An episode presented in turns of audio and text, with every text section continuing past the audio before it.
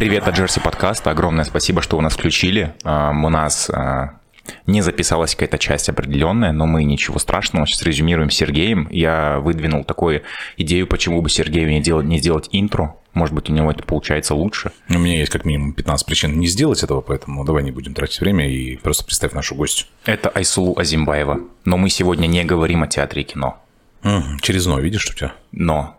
Окей, хорошо. Mm. Хорошо. Да, мы не говорим сегодня о театре и кино. Мы можем поговорить об этом? Но не принципиально. Вот знаешь, э, я думал, вот о чем спросить Сулу Зимбаеву, если не о театре и кино, но вот пришла такая идея, я провел а, с ребятами из театра «Артишок» около 14 выступлений, это был это была серия спектаклей «Лихорадка» а, субботнего вечера, uh-huh. и я видел, как они просто, знаешь, вот а, как бы вот обычный человек, поведение обычного актера, потом что-то вот бах-бах, они начинают там разминку, начинают как-то эмоции выкидывать, всплескивать и так. И я вот, у меня возникла такая мысль, а вот у тебя бывает какой-нибудь такой прикол, ты на улице хотела поймать, не знаю, вот ты актриса, ты очень можешь легко рассмеяться, просто разорваться, например, шутки, либо заплакать очень сильно. И вот ты, не знаю, в продуктовом магазине услышала, например, цену большую, и перед кассирша такая, что? Ну, знаешь, так отыгрыш. А, вообще, я когда-то училась у Чингиза быть очень внезапной и не стесняться никого. Мы просто могли встать где-нибудь на Арбате или в переходе, бросить вот так вот кепку или шляпу на пол, петь песни ужасно. И, ну, как бы просить за это денежку, но делать это по-настоящему, то есть не в прикол, а прям задача была такая собрать какую-то сумму. И это классно, потому что ты перестаешь, бояться в этот момент. А иногда мы притворялись обдолбанными, либо пьяными, или попрошайками в Чукотке попрошайками в Чукотке. Да, то есть, э, ну, допустим, есть какая-то группа людей, наших знакомых, друзей, которые нас знают и постоянно э, наблюдают за нами со стороны, а есть новые ребята, и ты подходишь к ним и просто начинаешь клянчить деньги. Так. Или начинаешь делать вид, что тебя сейчас тошнит. Но ты это делаешь как Айсула Зимбаева, или ты в голове представляешь какого-то персонажа? Представь, Нет, я это делаю как Айсула Зимбаева. И э, ну, успешно я, я, я думаю, с тех пор у нас появилось очень много врагов. Серьезно? И, э, скажем так, не врагов, а людей, которые, скажем так, нас недолюбливают, потому что мы, может быть, эксцентричные, потому что очень многие думают, что мы там, я не знаю, наркоманы в прошлом и так далее. Странные ребята. Странные ребята, да, что мы могли устроить а, пляски на полу в каком на открытии какого-нибудь места. Ну, там, допустим, открывается какой-нибудь кафе или ресторан, да, в 2012-2013 годах. Мы могли просто прийти и начать а, ну, такие, знаешь, пати-стартеры, просто начать танцевать, на полу начать танцевать, залезать на всякие столы, стулья, вовлекать людей во все это. Кому-то это безумно нравилось, и я думаю, это была причина, почему нас, в принципе, приглашали на открытие абсолютно всех мест в городе. Бесплатные аниматоры. Да, да, да. Аниматоры за канапе. А, за вино. Кто, кстати, вот в 2012-2013 годах а, больше давали вина бесплатного, чем сейчас. Личная какая-то, да, у тебя есть такое исследование личное? Да. Вот. И да, я думаю, с тех пор у людей какая-то есть закладочка в голове, что мы дико странные. Okay. Но это классно, потому что когда ты пройдешь через вот такое в реальной жизни, а, то когда ты понимаешь, что люди заплатили а, за билет, чтобы посмотреть на то, как... На твою странность. На, на какой-то странный, то это уже как бы в полтора раза нечестно. Блин. Полтора раза нечестно. Окей. А, и тем не менее, возвращаясь к вопросу Дархана, чуть-чуть добью его. Ну, приходилось вот пользовать свой собственный талант, э, может быть, без каких-то корыстных целей, какие то рассказал, да, попрошайками прикидывались. Ну, вот, я не знаю, там, я не знаю, какие бытовые ситуации бывают. Гаишник остановил, а, а ты вот даванула такую слезу, что вот эта двойная сплошная вот э, убила твоих родителей в прошлой жизни, поэтому ты ее сейчас пересекла. Нет, кстати, вот такое я себе прям не разрешаю делать в жизни, потому что я очень сильно переживаю, что, допустим, мои друзья будут думать, что я иногда захожусь в игру. Ну, то есть, когда нельзя определить а, Исулу настоящую и та, которая Исулу актриса.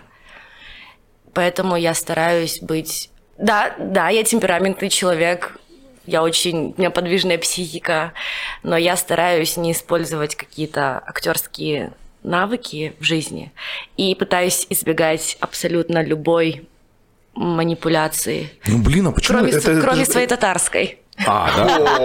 Но Особенно. это в крови, сори. Ну, блин, я не знаю, мне кажется, это же твой арсенал, это же некая мощь, это некое преимущество перед э, окружением, вне зависимости от того, друзья Мне это кажется, просто это обман. обман. Потому что есть очень чувствительные люди, которые а, хорошо это... Ну, ты же, ты же знаешь, когда тебе врут твои дети. Или ты же знаешь, когда там врет твой коллега, либо пытается... Ну, наверное, каким-то местом что-то там додумываешь, да, такое, кажется, мне лепит. А я, я не хочу, да, что в мою сторону было такое отношение, что будто бы я пытаюсь заискивать или там... Но это же можно быть более искренним, мо- можно быть менее искренним. И вот искренность, она вот, э, думаешь, вот как челлендж, собственно. Ну вот, Сейчас я кс- давану до него. Кстати, вот что касается искренности, а, таких, знаешь, больше чувств доброты, искренности, любви, каюсь. Бывает, да? Иногда я могу показаться более открытым человеком, Чем есть. чем а, бываю на тот момент. А, Окей. А вот до этого ответа нужно будет э, вот сейчас вот этот вопрос поставить чуть-чуть на монтаже. А, Отвечай на вопрос, почему мы редко приглашаем девушек. О, Да. Да. И вот сейчас надо будет этот ответ подставить. А что а в какой-то да. момент Да, девушки, да? Окей. А, ну, давай все-таки к неприятным вопросам пойдем. А вот э, можно спрошу, да, вы, вы смотрели фильм «Малкольм и Мари» на Нетфликсе? Это черно-белый фильм, там э, сын Дензела Вашингтона и Зен- Зендая. Зендая, да, играют, А, этом плане разыгрывают конфликт э, между... э, Не спойлери! И я не спойлери. смотрела. Ты не смо- А, понятно. Я... А я хотел задать вопрос, мол, э, используешь ли ты свои актерские э, таланты в личной жизни? Вот с э, другом, партнером, с парнем, неважно, как ты это называешь, или важно? Э, Дома на кухне, вот, например, да, потому что в этом фильме это прям вот я смотрю и думаю, как можно так отыграть э, сцену двух, вот, конфликта двух человек, ну, что конфликт это не спойлер. Слушай, я всегда говорю, что мы на самом деле все все умеем делать, да? Кто-то из нас а, менее эмоционально, ну вот я не скажу развит, но есть такой EQ, да? Emotional. Э, э, эмоциональный ну, интеллект. Да, эмоциональный интеллект, эмоциональный коэффициент. И кто-то больше, кто-то меньше. Но мы все это умеем делать. Мы умеем истерить, мы умеем скандалить, мы умеем конфликтовать, мы умеем громко конфликтовать, мы умеем вообще не говоря ни слова конфликтовать. Просто а, актеры это те люди, которые а, могут это вот вызвать раз. настолько легко, да. На самом деле мы все это умеем делать. Окей. Но это касается, мне кажется, любой деятельности. Это просто же мастерство, ремесло, отточенность какая-то. А помогает это тебе контролировать свои эмоции? То есть э, я понимаю, что актерское мастерство помогает тебе искусственно выжать из себя эмоцию, да? а, искусственно. А искусственно сдержать ее себя актеру легче какую-то позитивную или, м- или наоборот, негативную эмоцию? Или только в одну сторону работает? Я думаю, можно. Но э, я думаю, это скорее не актерское мастерство помогает, а я не знаю, там, типа, кто-то ходит в храм, кто-то медитирует, кто-то ходит к психотерапевту и работает с собой. Ну, на- на- насколько ты нетерпимо бываешь? Ты бываешь нетерпимо? О, нет, я удав. Не, не вымораживает тебе ничего окружающего? Вымораживают, но я люблю такие моменты, когда можно разрешить себе заплакать, заистерить, порать, потому что я это делаю крайне редко, и когда есть возможность, грубо говоря, схватиться за нож, я так никогда не делаю, но почему нет? Вот хочется там разозлиться и бросить но контроль заключается в том, что ты бросаешь это не в человека, а в какой-нибудь... а, Вот здесь помогает а, актерское мастерство, что ты контролируешь свои действия, что ты можешь этот стакан в жизни бросить так, чтобы, не дай бог, никого не зацепить. Но это классно, когда, мне кажется, есть такой выход эмоций. Окей. Актеров учат э, классно мимо бросать бокалы. Да, актеров учат правильно падать, актеров учат раздеваться так, чтобы все правильно снялось. Актеров учат, актеры сами учатся тому, чтобы идти так в темноте, чтобы ты оказался в нужной точке в нужное время. Ну, то есть Какие-то сверхлюди. Да, да, да. Сверхлюди.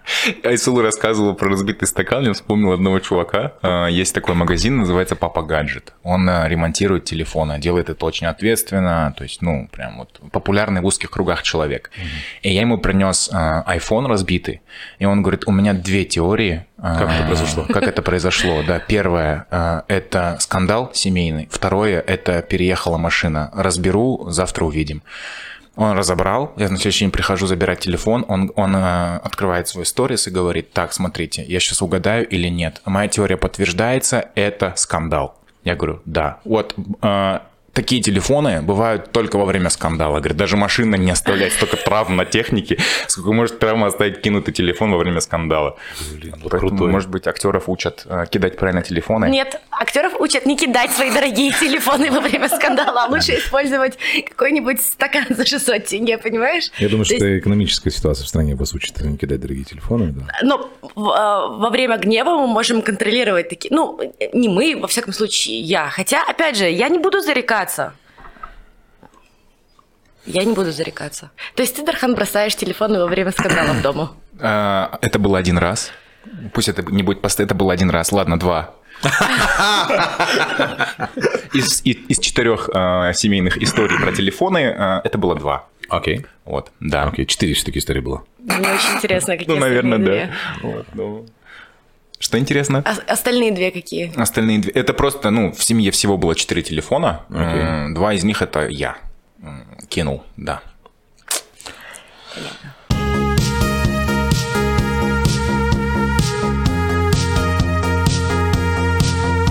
А у нас вот была э, с тобой э, рубрика э, в прошлом выпуске, где мы задавали вопрос нашим подписчикам. Мы беседовали с Сергеем, когда же красный флаг в употреблении алкоголя. Мы беседовали об этом. А, Он определенно есть. Но, что, как же, выяснилось... что, же, что же считают люди, наши подписчики, ребята, когда уже алкоголизм приобретает крайнюю степень? То есть что для вас, да? Да, и вот тут у нас есть варианты ответов. Давайте мы зачитаем а, все, их немного. Вот здесь самые такие.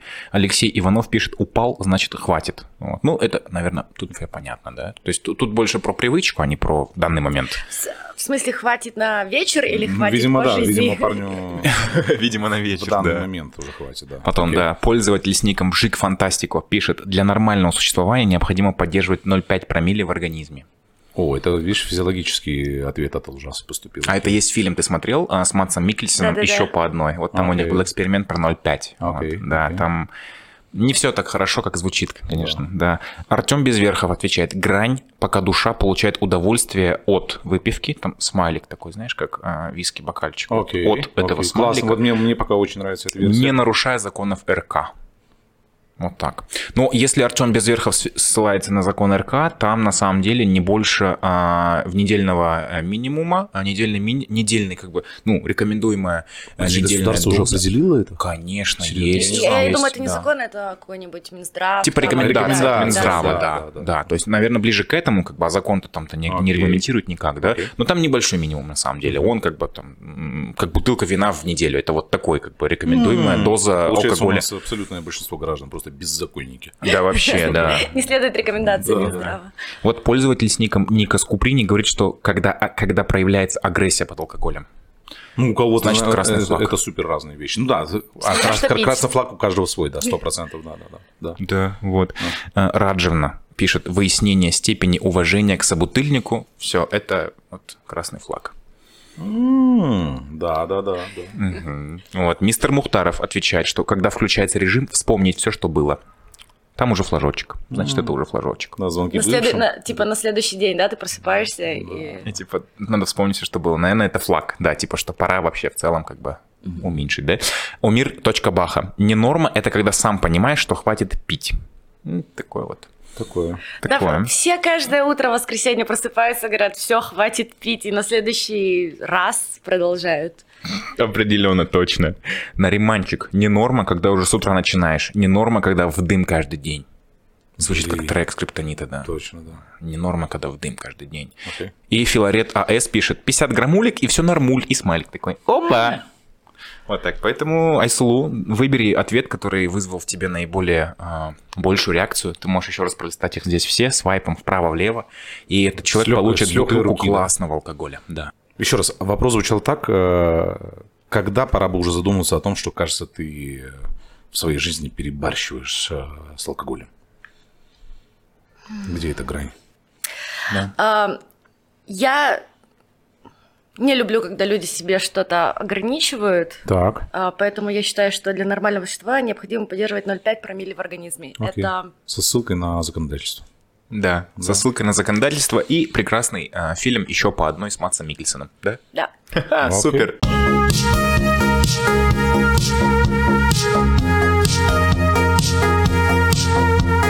Давай поговорим все-таки о том, как реагировать и как у тебя получается справляться с этими историями. Ты же, ты же, наверное, любишь попутешествовать? Сереж, все любят попутешествовать, Это да. но, к сожалению, никто этого не делал последние полтора года. Хотя эти люди, которые в конце августа куда-то уезжали постоянно, ненавижу. Как, объясни мне, как границы были закрыты, а все равно все оказывается на морях? Я не знаю. Откуда у людей деньги? Грузия. Да. Мошенники. Мошенники, негодяи. А, Я, я дико скучаю по морю. Я очень хочу куда-то поехать, но у меня было а, у друзей много историй про то, как они во время своего отпуска застряли на карантин за границей. Это классная история. Это, это, это лучшее, что может с тобой случиться во время карантина дома. Где-то в классном месте застрять. Слушай, а там из гостиницы не выпускают? Ну, это уже не очень, да. Нет, то есть карантин, карантин такой, что ты сидишь у себя в комнате 10 дней, потом повторно сдаешь ПЦР. И я очень бы не хотела где-нибудь там, в какой-нибудь Танзании или в Индии застрять. В гостинице.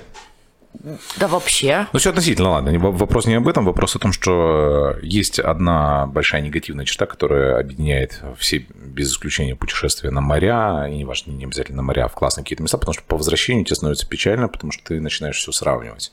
Сравнивать э, то, как там, и то, как здесь.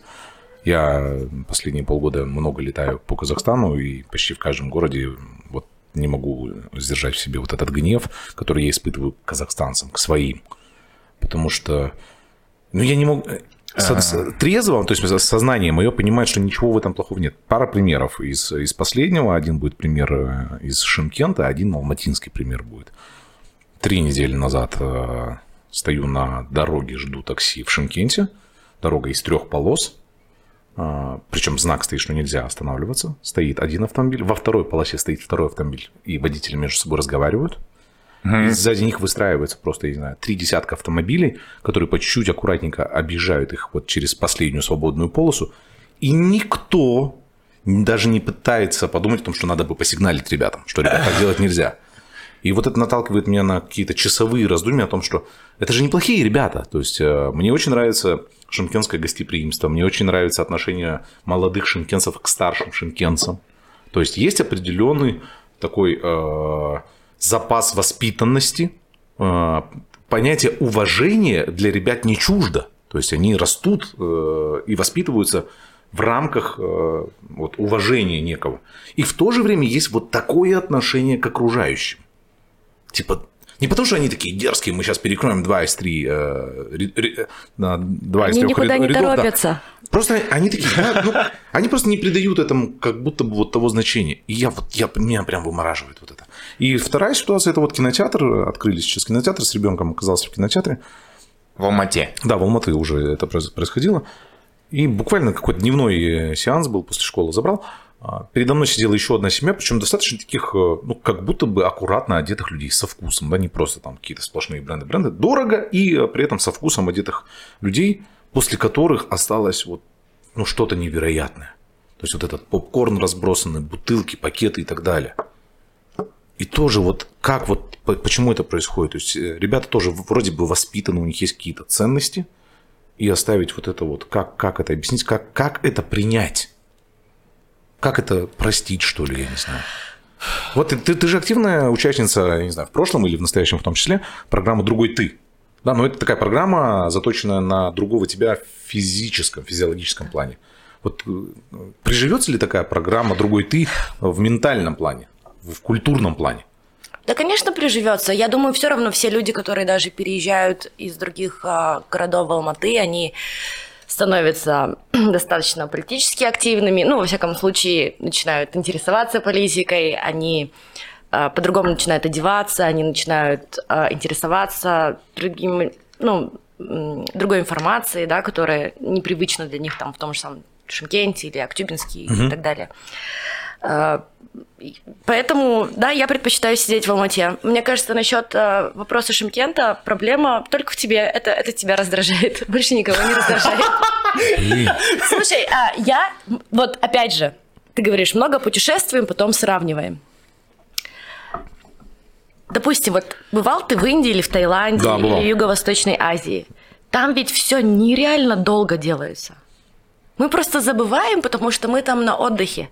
А там люди никуда не торопятся, потому что они верят в то, что жизнь вечная. В Шымкенте тоже думают, что жизнь вечная. Ну, то есть, это, это ведь классно, потому что они живут на юге, у них всегда тепло, у них э, развито вот это вот, э, типа, знакомого встретить где-то в городе, пообщаться. Э, такая рыночная экономика, да, окей. рыночный менталитет. Ну да, есть- разная скорость жизни и так да, далее. пообщаться, поговорить, спросить, как дела. И это классно иногда. Вот, допустим, мне этого дико не хватало в Москве. И Там все с грустным, ну, серым там лицом, все бег- серыми да, бегут. тучами. То есть да. настолько дорого жить, что э, люди постоянно думают только о заработке. И мне так не хватало какого-то Шимкента, Алматы в этот момент, когда ты можешь идти по городу. Сто процентов. Просто встретить человека у тебя там через э, пять минут встречи, а ты полчаса бла-бла-бла-бла-бла-бла-бла-бла-бла-бла-бла-бла. И это классные моменты жизни. Э, То есть ты, ты вообще не забудешься на вот Я, знаешь, вот- завожусь, когда это касается налогов. Окей, Блин, я, я, я, я, я знаю, что я там плачу, может быть, 0.00001% Да. от э, всех налогов, которые платятся в Казахстане, но Окей. насчет Алматы я прям могу быть ну, очень агрессивно настроен, типа, в смысле я плачу налоги, и я буду этим пользоваться? Или Окей. говорить, что я имею право ходить по там, парку, где есть освещение, или там писать в Акимат постоянно, или э, ну, жаловаться на какие-то вещи. Ну, в смысле жаловаться не потому, что ты хочешь э, сделать неприятное, а чтобы это исправили. Вот То есть ты нетерпима к недоработкам властей.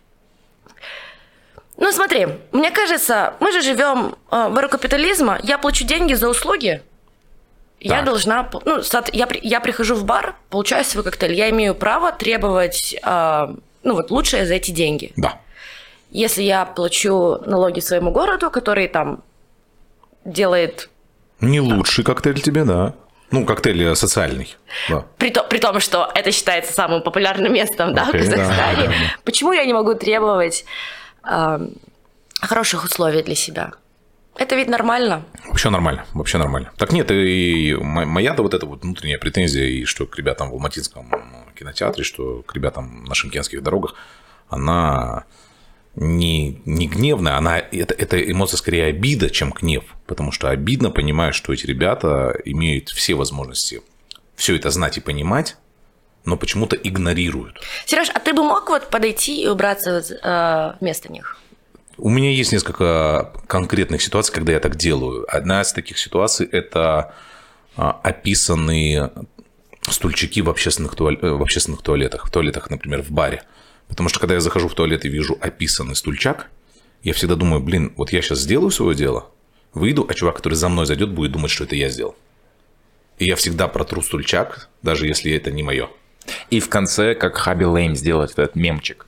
Да, да, да, да, да, да, да, да. Все просто, да. То есть вот в некоторых ситуациях... э, Слушай, ну это классно, потому что, а, потому что мне кажется, собственным примером мы можем но опять же, я говорю, если, допустим, это ребята, которые не алматинцы, я почему-то я очень верю в алматинцев и думаю, что они никогда не оставят а, в кинотеатре гору мусора за собой, даже если у них там много детей и так далее. Твоя версия, что это были люди Шимкента? Да, нет, я не хочу. Нет, конечно, нет. нет. Это, это могут быть люди из пригорода, это могут быть. а, в общем, неважно, откуда люди, но, а, может быть, каким-то своим примером мы сможем как-то помочь донести мысль то, что мы все живем.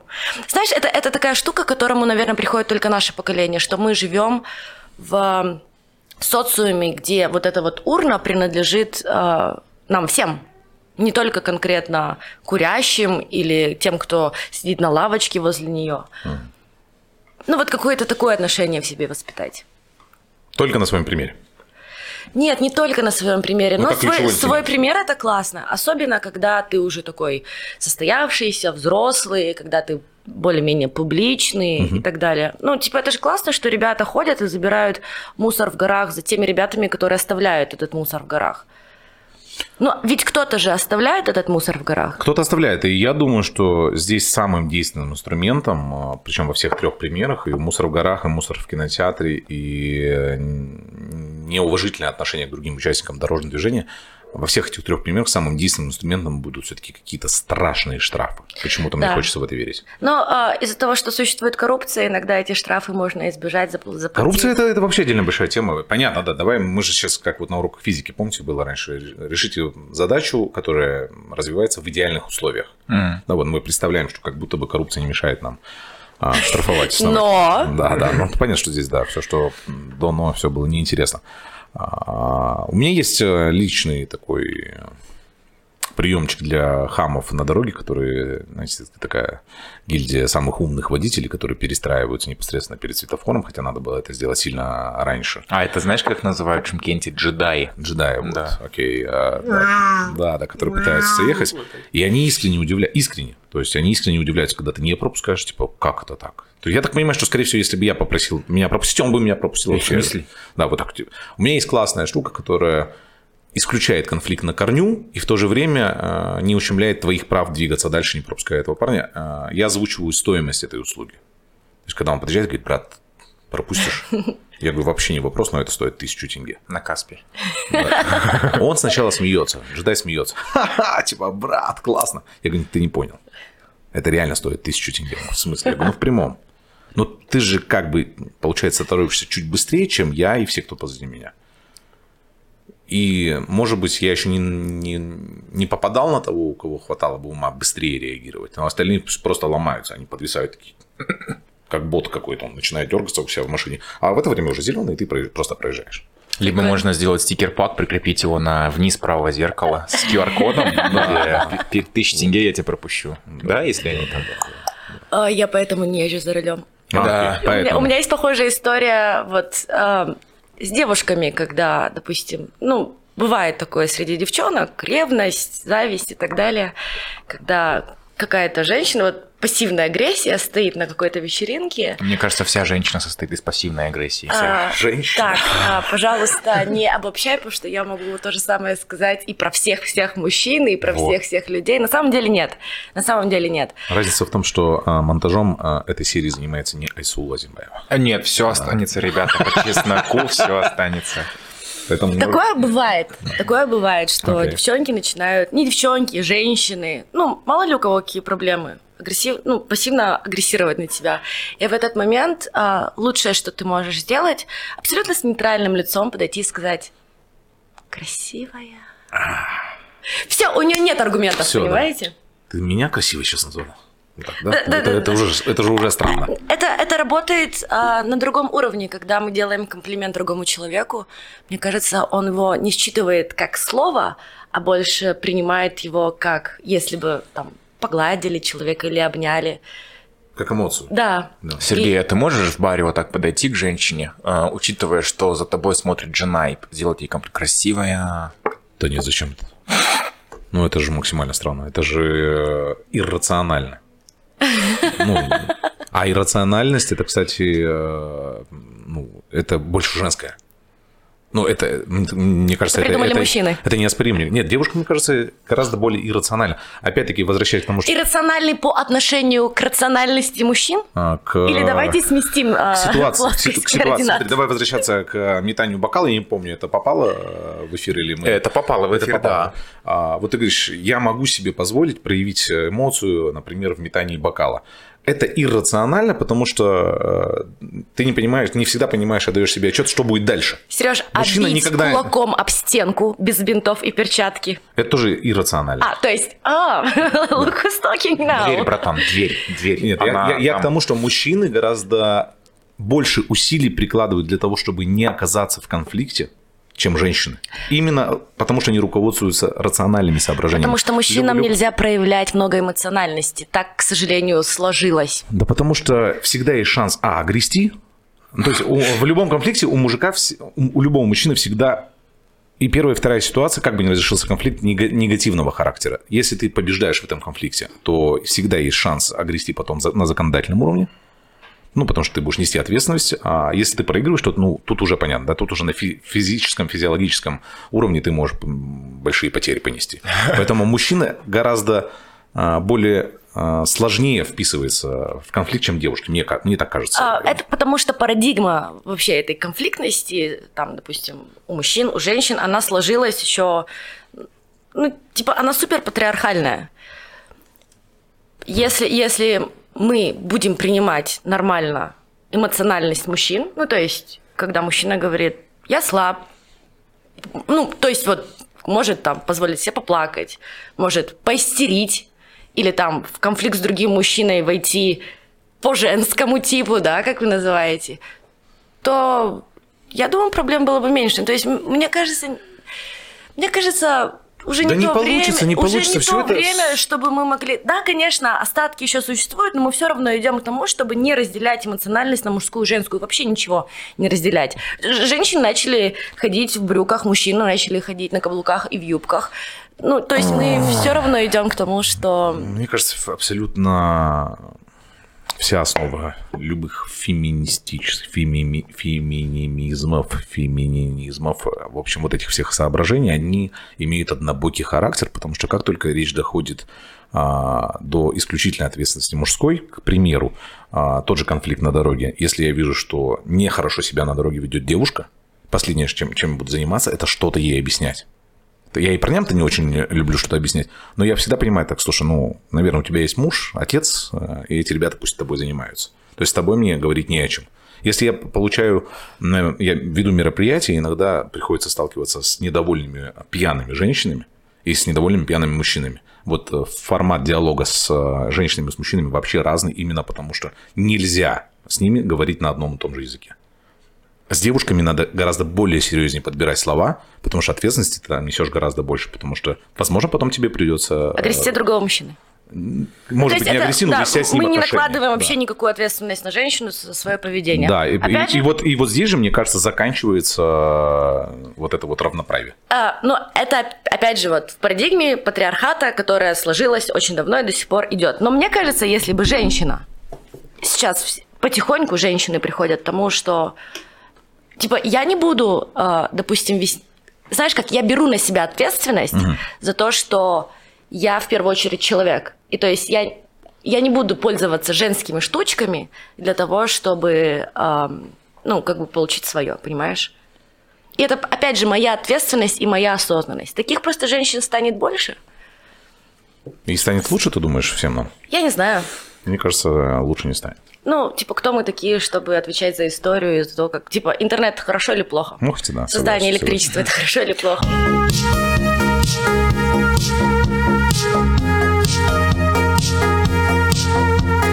Кстати, я не знаю, зрители наши знают э, о твоем семейном положении. Ты как-то рассказываешь об этом в своих социальных сетях? Нет, я не замужем. Ну, в смысле. Окей, хорошо.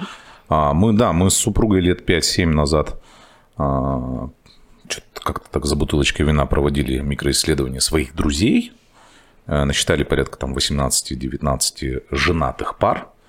И с, наверное, можно говорить о том, что с ужасом для себя, не с каким-то страшным, но все-таки с ужасом а, поняли, что 14, если мне не изменяет память, пар из 19, там 18 э, э, женились по залету, а недавно, года два назад, было такое же какое-то вот у нас внутреннее исследование, у нас семья исследователей, и мы с еще большим уж- ужасом поняли, что процентов 70, если не 80 наших э, семейных пар друзей развелись. То есть это даже были уже не совсем те пары, о, котором, о которых речь шла 7 лет назад. Ну, то есть а не считаешь ли ты, что э, в Казахстане институт семьи прям это, ну, он, он разрушен вот просто до основания? И, может быть, я подозреваю, что отчасти причиной такой ситуации может быть э, школа феминизма. Вот Я это подозреваю. заявочка. Да. Мне кажется, знаешь, Но что не, слово не- не навязываю, не навязываю. Мне кажется, слово феминизм обсуждают в Алмате. И вот ты вот в Шимкенте был, там это кому-то вообще интересно. Да я, честно говоря, в Там Алмате это не феминисток обсуждаю. нападают, знают они все, знают, да. Знаешь, как боятся их.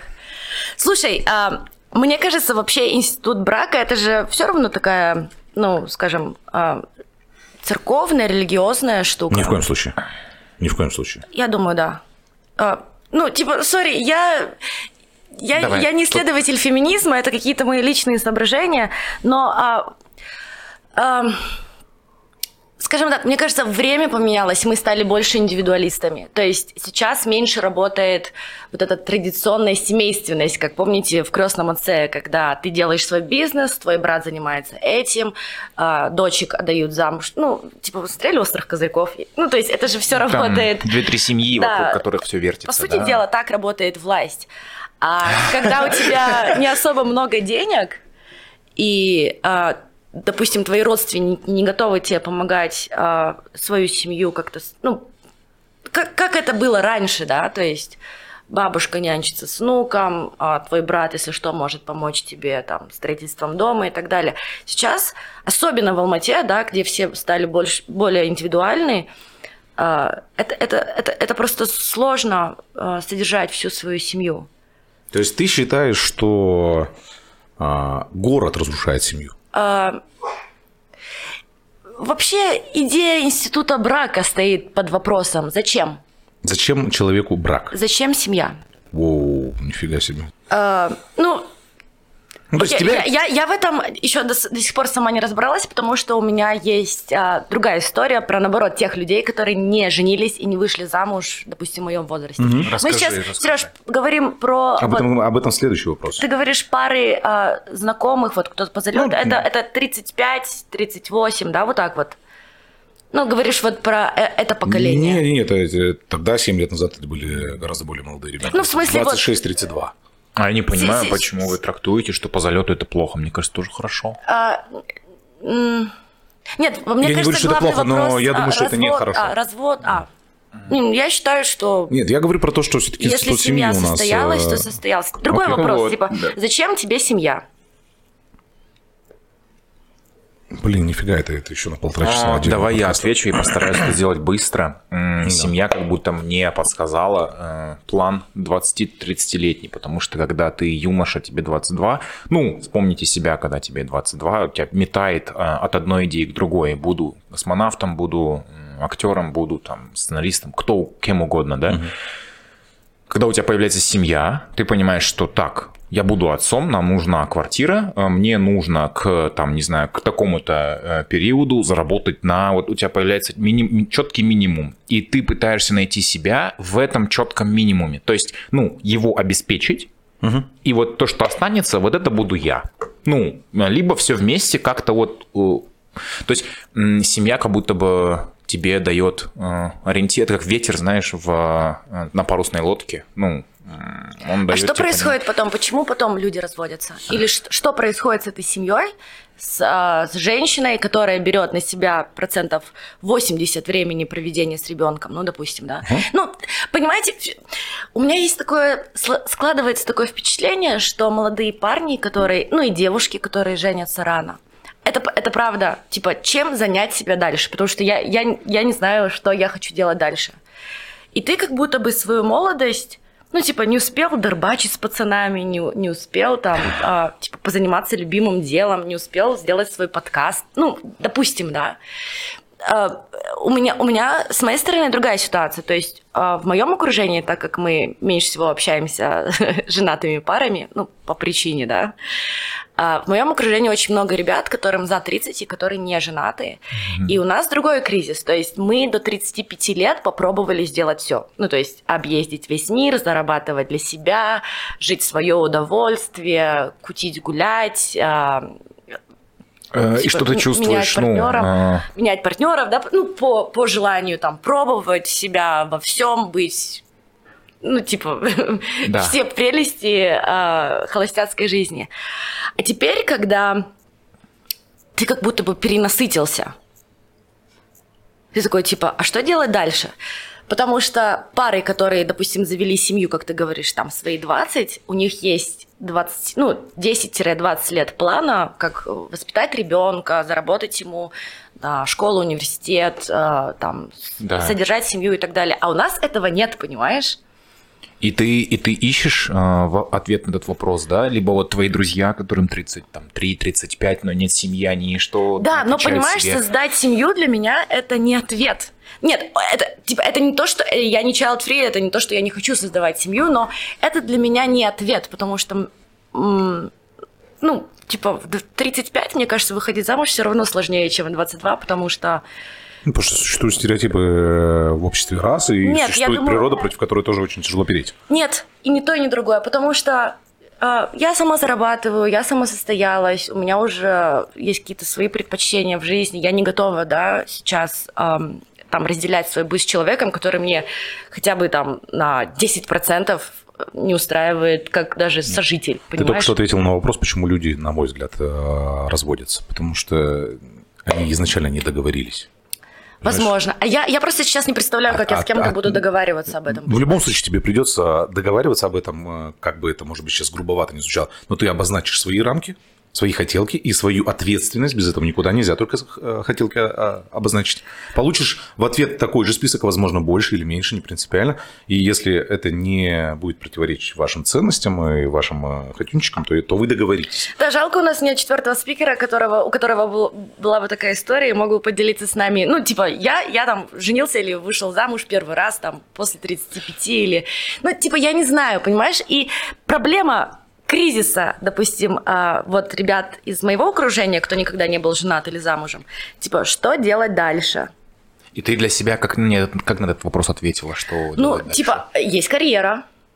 Твоя актерская а, карьера да, в но, театре, а, да. Есть карьера, но, к сожалению, у меня есть такое ощущение, что в Казахстане, допустим, в своей карьере мы достигли, ну, не потолка, но какого-то ну, скажем, так, такой больше максимальной точки. Ну, понятно, больше денег не будет, да, в да, киноиндустрии. То, да, ну. то есть либо э, уезжать, сниматься за границей, и у меня всегда такая штука, кому мы там нужны. Угу. А, либо создавать что-то свое, но опять же, как привлекать а, такие финансы ну, понимаешь, как можно заработать э, на баре, который ты открыл с друзьями. Uh-huh, uh-huh, ну, uh-huh. То есть, когда ты уже работаешь на своих максималках. То есть, направлять на предпринимательскую жилку, да, что-то? Да, и у меня в окружении нет такого человека, который бы мне подсказал, что делать дальше. Потому что история э, очень необычная, потому что мы первое, первое поколение после наших родителей, которые, ну вот, живут как-то вот так вот, сами по себе, понимаешь? Возвращаясь к твоему вопросу, зачем я женился, зачем мне нужно было становиться мужем, отцом, я думаю, что в первую очередь это вот это природой заложенная э, важность ролей в жизни мужчины и женщин, и роль отца, и роль женщины – это, наверное, какая-то больше необходимость, которая по умолчанию, да, ну, вот не, определенный ряд еще животных э, ведет такой, такой же образ жизни от природы, да, есть одиночки, да. есть э, львы со своими прайдами, есть определенные там, такие однолюбы, да, условно, там, как там, те, которые аист. Вид, вид, да, аист, которые партнерскую жизнь там э, до конца дней своих ведут. А, возвращаясь к вопросу о разводах, это как раз-таки, на, на мой взгляд, происходит именно потому, что люди не смогли договориться – то есть э, вот здесь очень четкая параллель между войной и разводом. Да, что такое война? Война – это когда политики не смогли между собой договориться. То есть они, скорее всего, уже садились за стол переговоров, но не получилось, и начинается война. А война имеет свойство нести какие-то крайне страшные э, негативные э, потери, результаты вот эти вот все. То же, то же самое в разводе. Хотя, наверное, есть какие-то классные ребята, которые развелись, и всем от этого только лучше стало. А, возвращаясь да-да-да, к, к женатости. Зачем это надо?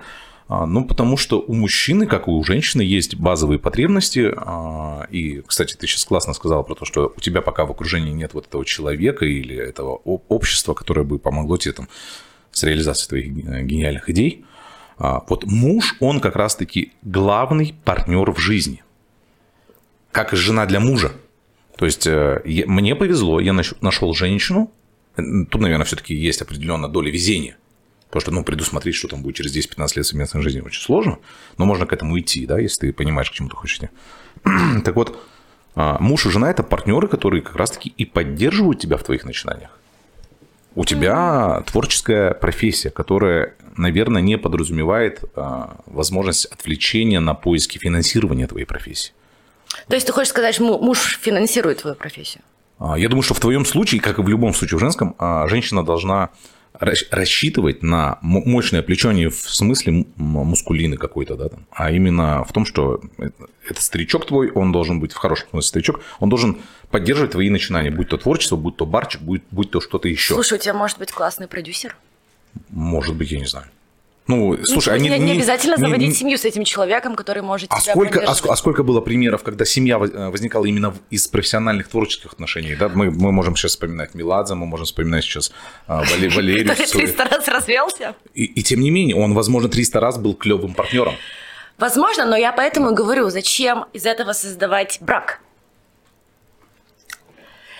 Слушай, это, это okay. вопрос не тебе, это вопрос я сама себе okay. задаю. Okay. Поэтому до сих пор я... я... Отвечая на твой вопрос, зачем создавать брак, э, брак – это э, классное решение для поиска партнера по жизни. То есть не только в э, профессии. Ну, слушай, я еще читала про такую штуку, что вовремя развестись это тоже прикольно. Это ну, то есть вы, вы создали семью, вы создали ребенка, у вас есть силы поддерживать э, хорошие дружеские отношения друг с другом, но если вы, как ячейка общества, друг другу не даете подпитки и развития, то это нормально развестись не в контексте вот этих вот «я отсуживаю тебя дом», «ребенок только со мной», а ну, типа, нам теперь пора дальше двигаться вместе, но мы при этом будем поддерживать атмосферу любви для нашего ребенка, объясним ребенку, что... Хотя я не знаю, я не знаю, что чувствуют дети, которые, у которых родители развелись, и кажется, это всегда не очень хорошо. Ну, вообще, ну, это скорее не хорошо, чем хорошо. Не, интересно, Сергей так рассказал про свой брак, прям это, ну, прям вот как-то ты прям осознанно в него пришел как-то у меня получилось все, ну вот мы встречались да. Э, с женой, она была моей девушкой, потом просто наступил момент, типа, блин, а что дальше? Я вот ее люблю и хочу, вот, и типа, знаешь, и брак как раз был вроде таким этапом, который, ну вот, все, ну типа, все время ходить парень с девушкой, это так странно, ну, как бы, что долго ходить? Ну, то, три года, да, мы ходили, и потом, ну, а потом что? Вот ты думаешь, ну, все, потом, потом семью. То есть, когда любишь, наверное, настолько, что, ну, как-то, ну, не хочешь ты просто ходить как парень-девушка, да, ну. Ну, давай я попытаюсь сейчас э, открыть э, возможные риски в такой истории. Э, Айсулу и Чингис принимают решение, что с этого дня и до конца своей жизни все постановки они будут делать вместе. То есть они заключают брачный союз. Да? Сцена – это вот ваша семья. Подожди, брачный союз или договоренность сделать Нет, вот, совместные да, Давай параллель проведем, что э, ваша сцена – это ваша семья. Угу. Все, и, а, дорогой, ты меня будешь любить и больше ни с кем на этой сцене не будешь э, выступать. А если я узнаю, что ты ночами во время, То есть это время союза... основной принцип брака? Условно, сейчас, секундочку, секундочку. И все, и вы, и, и вы такие договорились о том, что все, мы вместе – Дорогой, ты знаешь, что у меня в гримерке должны быть всегда клубничные конфетки. Я знаю, что ты любишь 15-летний э, вискарик. Я тоже обязательно тебе его буду приносить. Вы договорились, вы договорились, а, что вы делаете, что вы не делаете на сцене. И в данном случае представим, ну, есть такая вот параллель фантазийная сейчас рождается вами. Ребенок – это зритель. То есть вы зрителю обещаете по умолчанию, даже не проговаривают, что, ребята, ближайшие 30 лет просто такие бейшие постановки будут. Вы будете самыми счастливыми нашими маленькими зрителями. И в какой-то момент вы, вы, вы за кулисами сидите и понимаете, что не получается.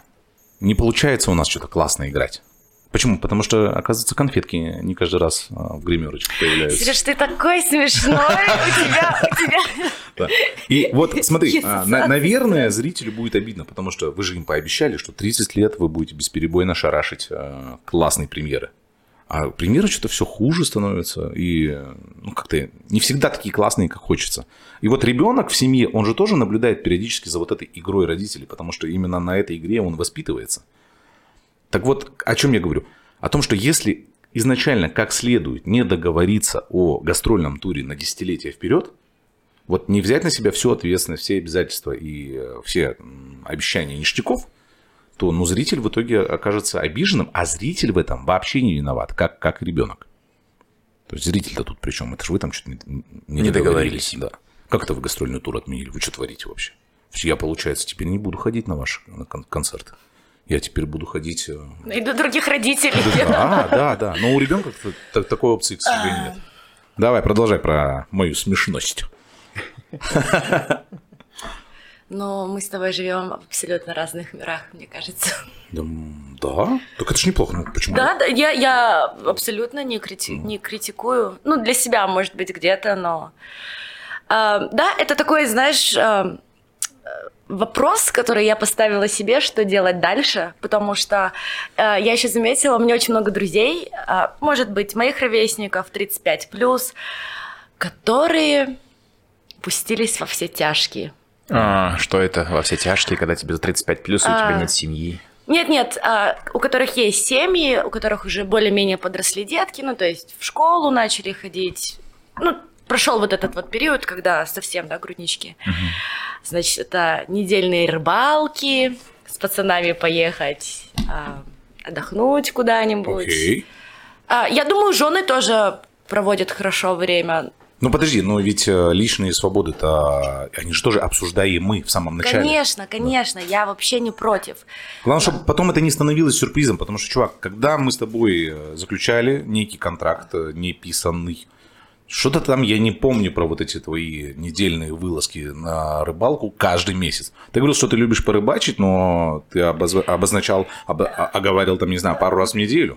Нет, многие из них, знаешь, зарабатывают достаточно, чтобы а, никто там не говорил, где зарплата. Ну, то есть Да не, все- ну откупиться-то не получится. все- всем хорошо. Я просто думаю, допустим, я свое отгуляла там до 35, а ребята фигачили, да, вот э, всю свою молодость, зарабатывая там для семьи, воспитывая детей и так далее. И сейчас у них появилось то время, когда они могут э, классно проводить время.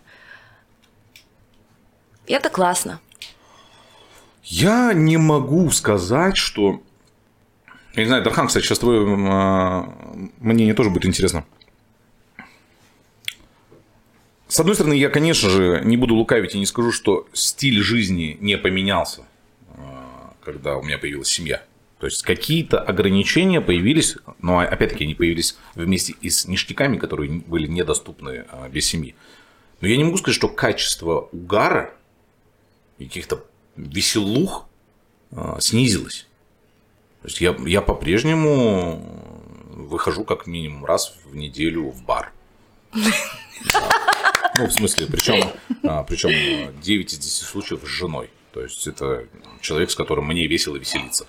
А, Я по-прежнему могу по- позволить себе там один-два раза в год выбираться на моря. Да, здесь есть э, изменения. Если раньше э, там, в д- в 14-дневном туре ты 12 ночей просто не просыхал, то сейчас ты ну, можешь позволить себе бухнуть там, может быть, два раза, три раза за 14 дней, с учетом того, что там теща или нянечка побудет с твоими детьми. Да, чуть-чуть меняется стиль.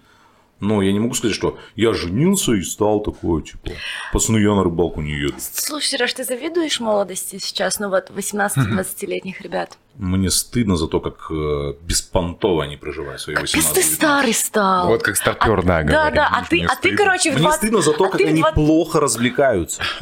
То, Да, как я развлекал свои 18-19 лет, это А есть разница сейчас, потому что э, ты развлекался, вот ты как бы, ну, ты умел развлекаться, ты включал э, разъемные песни там, ты напивался, а сейчас молодежь вайбит, понимаешь, они, они на вайбе. Ну, окей, значит, мне не стыдно. Если им Как классно, бы, ну значит, да, им, им нормально. Я немножко завидую, потому что мне кажется, у них так много есть средств и возможностей делать что-то крутое. Мне хотелось там в свои 24 пилить контент. А тогда, типа, камеру купить, это стоило каких-то Это нормально, да? Пусть будет. каких-то невероятных денег. А одна платформа YouTube была только, типа, даже в Инстик нельзя было видео снимать. Ага. Или там, типа, зарабатывать на стрим, на стримингах, или, ну, типа, тем же ТикТоком. Ну, понимаешь, типа, делать то, что в удовольствие. Хочется да, тебе хочется делать, делать, ты и можешь, ты да. можешь еще на этом зарабатывать. И, ну, Блин, ну, нифига себе у тебя. а, я, а я сейчас, а, подожди, Сереж, а сейчас я вот иногда думаю, что я немножко а, не догоняю, как будто бы я немножко выпадаю из течения, как будто Ты не бы- успеваешь накайфоваться на современными кайфами? Нет, не накайфоваться, а, а, ну вот, допустим, появился Netflix Окей. лет пять назад. Ну, лет пять назад он был- он- он не да, был еще- он, он не был популярен в Казахстане, и кто-то лет пять назад не залез, да, в тот продакшн, чтобы продавать Да. это Netflix. Да. А сейчас все мечтают об этом. И понимаешь, вот это вот, когда ты молодой, ты очень четко чувствуешь, когда надо что-то начинать. куда, куда это пойдет все. То есть ты как будто бы чувствуешь... Я думаю, я думаю, что, возможно, а, друг, другое продолжение после фразы «когда ты молодой». Когда ты молодой, ты просто делаешь гораздо больше глупостей, э, часть из которых может выстрелить. Возможно, а сейчас ты слишком много думаешь. Да, слишком много думаешь, да, и... но это, это уберегает тебя от наибольшего количества ошибок. В юности у тебя не так много ответственности перед собой и перед своим окружением, да, ты такой, ты не можешь себе позволить потратить, там, не знаю, несколько месяцев на проект, который, возможно, не стрельнет. А в юности тебе пофигу. Ты можешь потратить несколько лет. И, Не, ну, еще и- разница. В чем в юности ты можешь э, из уст высрать все, что тебе угодно. В принципе, у тебя репутация, ну, как бы нулевая, и она там никуда не скатится. А прикинь, если сегодня, если Лозенбаева скажет глупость, и, ну, вся твоя карьера может быть канцельнута в раз. Это, конечно, Я риски. надеюсь- Ну вот, понимаешь, вот этот момент, когда я могла себе это позволить, я это себе позволяла. Кайф. И поэтому я выстроила себе какую-то карьеру, но у меня не было времени на семью. Мгм. И, и сейчас, когда я смотрю на этих ребят, я опять завидую тому времени, когда ты можешь делать, что хочешь, и делать это в таком большом объеме и количестве, что что-то из этого стопудово стрельнет. Я, я, честно говоря, немножко ребятам завидую. Мне тоже хочется попасть во все это, но мне не нравится это. То есть мне говорят, почему ты не откроешь ТикТок? Я не хочу этим заниматься, это безумно сложно, это, это типа нужно Какой-то мыслить. другой нужен, да. Да, да, нужно мыслить по-другому.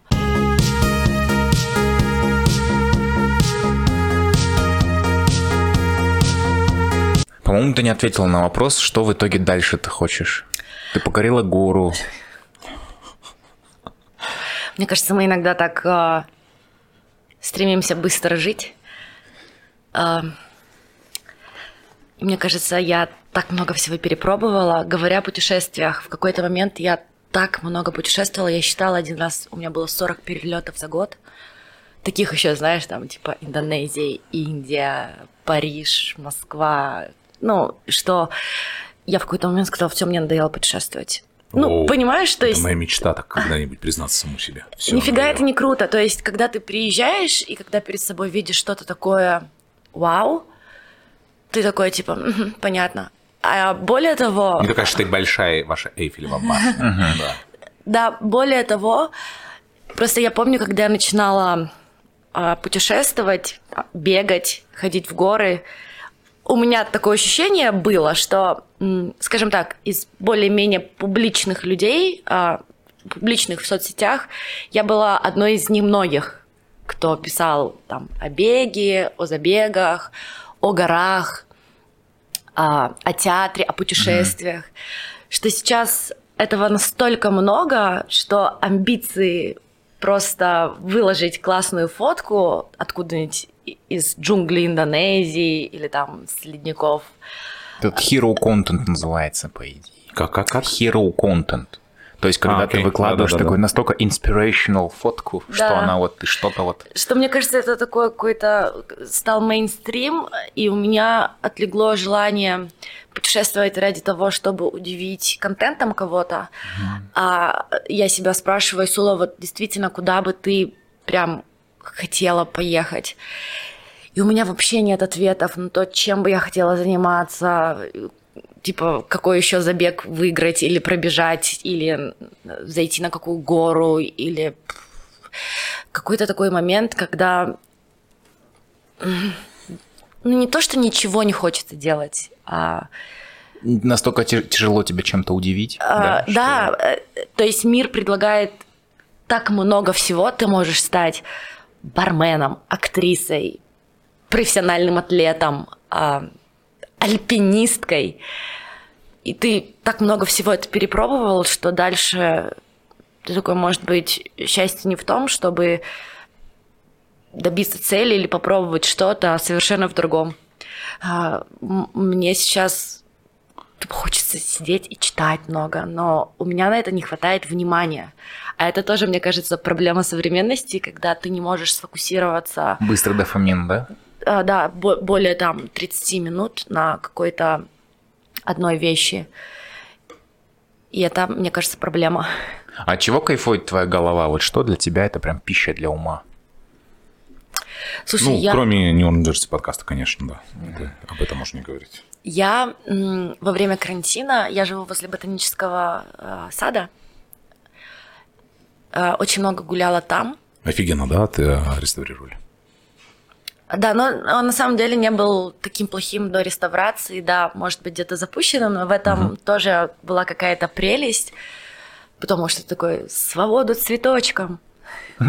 Я дома начала выращивать какие-то косточки авокадо и манго, и меня, меня еще в школе дико увлекали, увлекали растения, природа, когда ты можешь каждый день наблюдать за тем, как а, там развивается растение. А, так ты, получается, была маленькой бабушкой. Да ну, получается... Юный натуралист. Да, юнат. А, меня сейчас очень увлекает такая штука. Я даже как-то ходила в Казгу, или как он сейчас называется? Казгуград, который парк. Казну, это, да? Казну. да. Okay. Хотела поступить на биологию. Я зашла к завучу туда, завучу. Она говорит, вам для диплома или для знаний? Я такая... Мне бы для гидропоники.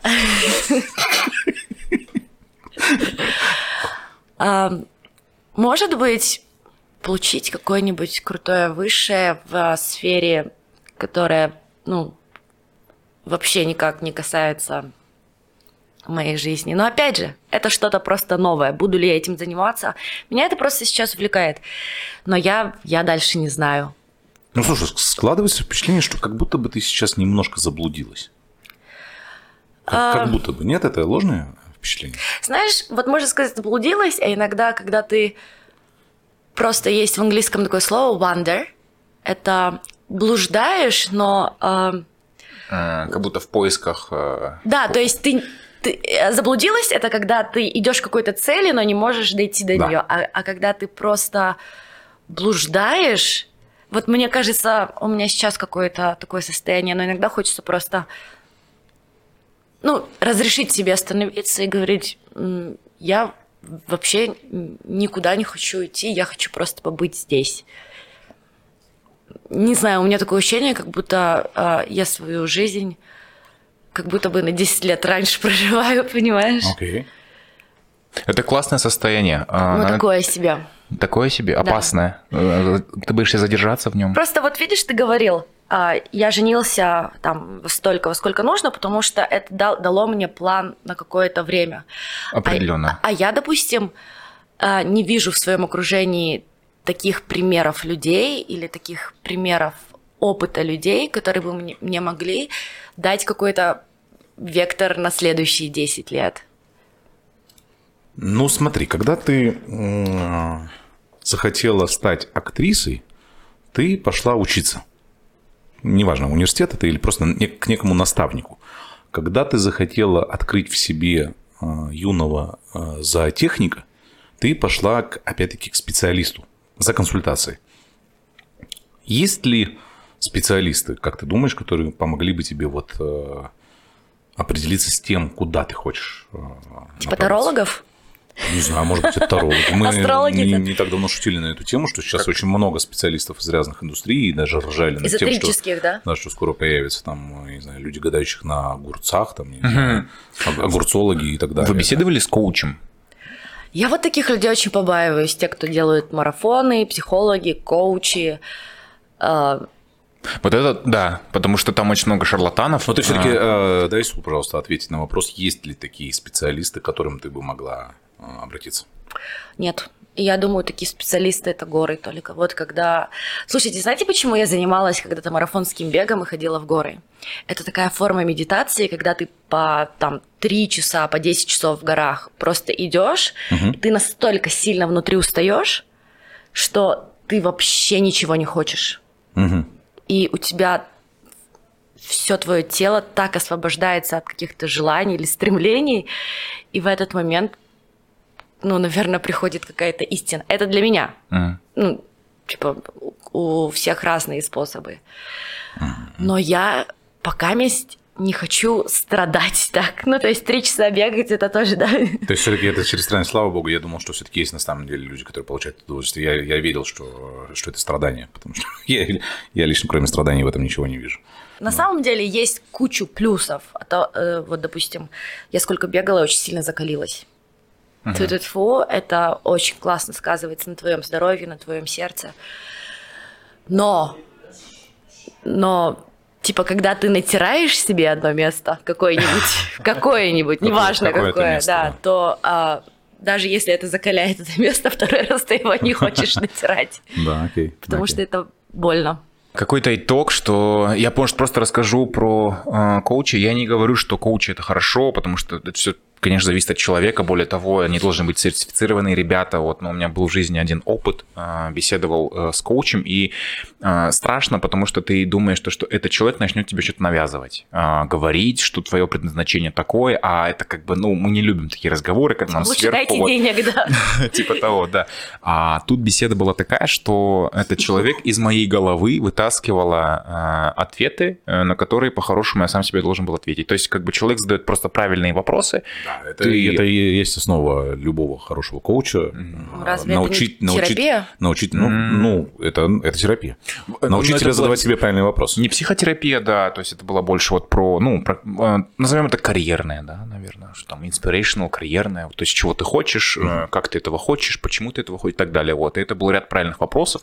Я эти вопросы забыл, я их сейчас не помню, но это было здорово, но, может быть, наши зрители подскажут, как они как раз-таки выбирают выбираются из таких моментов, когда вроде бы ты а, как бы а, получил какую-то ачивку, а, и ты думаешь, чего ты хочешь дальше. Может быть, ребята подскажут. Да, расскажите какие-нибудь рецепты, как находить ответы на вопросы. Я знаю, есть классная практика японская, практика пяти почему.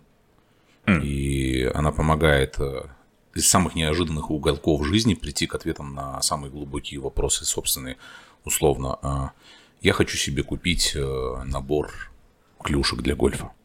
Почему? Да. Почему я хочу? Потому что я хочу играть в гольф. Почему? Потому что гольф сделает меня, условно, там, таким-то. Почему? Ты хочешь быть таким-то. Да, и каждый раз, э, когда жизнь тебе подкидывает э, вопрос, надо пять раз задать себе вопрос, почему, и честно на эти вопросы ответить. А... И потом выясняется, что Сережа хочет купить себе набор для гольфа, потому что его задолбал его большой живот. А будучи гольфистом, можно ходить животом. И я пытаюсь таким образом скрыть свое пузо. Понимаешь, условно, условно. Когда ты отвечаешь на последний пятый вопрос, ты иногда понимаешь истинную причину твоей хотелочки первой. Овертоп. А, вы были когда-нибудь в, ну там, села, деревни, Конечно. Жайляу. Конечно, Люди да. просыпаются с рассветом да. и засыпают закатом. Да. И целый день что-то делают. Да. Потому что они выживают, они себе не задают вопросов. Mm. Почему я хочу это делать? А, у вас бывало такое, что вы не можете ночью заснуть? А, конечно. Потому что вы не устали. Да. Мне иногда кажется, какое иногда счастье работать целый день так, чтобы ты засыпал, и у тебя просто не было вопросов. Зачем, почему, кем я хочу быть, что я хочу делать. Классно, когда люди раньше умирали в... Со... Ну, типа... Классно, да? 40 лет. А, рожали в 18 и умирали к 30, к 40, а, как бы понимая, что надо быстренько своих внуков приподнять и... Не знаю, не знаю. Мне кажется, у нас слишком много свободного времени. Música